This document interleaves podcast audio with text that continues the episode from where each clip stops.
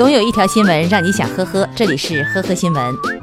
广州的钟女士带儿女到餐厅吃饭，据钟女士称，当时服务员来倒水比较匆忙，就在小孩子那个位置倒，女儿突然跳起来痛哭，边哭边拍自己的身上，送医后诊断为二级烧伤，但是事发时间只有十多秒，钟女士的说法和工作人员并不一致。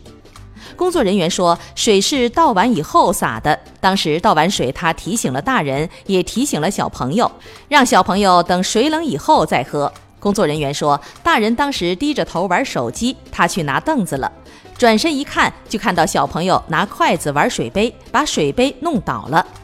由于监控角度问题，并没有拍到当时的画面。周女士表示不认同工作人员说法，并且报了警。警方表示，非刑事案件，建议双方到法院进行处理。餐厅负责人也表示，愿意走司法途径，愿意承担法律责任。七月一号，西安的燕先生花五十五万买了一辆奔驰，提车的第二天发现天窗破了。销售表示，因为车已经在外面过夜，可能是燕先生在外面被砸了。燕先生调取监控后发现，提车的时候玻璃已经碎了，而车行总经理坚称那是镜面反光。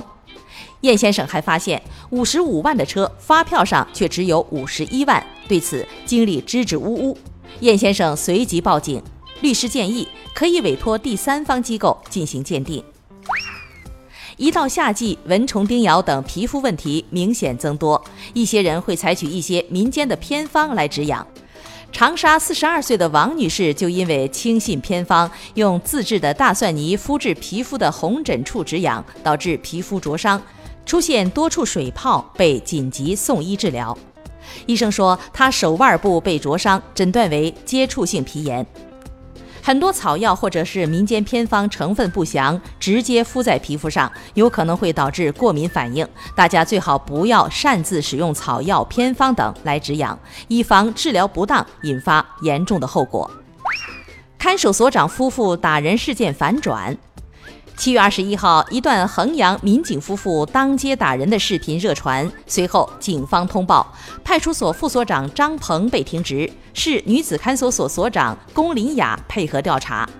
事发过程完整监控显示，张鹏赶来之前，贺国伟曾经持续殴打龚林雅及其同行的女子。七岁女童唐某的老师和家长称，因为贺国伟醉酒追进洗手间强吻女童唐某。龚琳雅一方询问贺的过程中发生了冲突。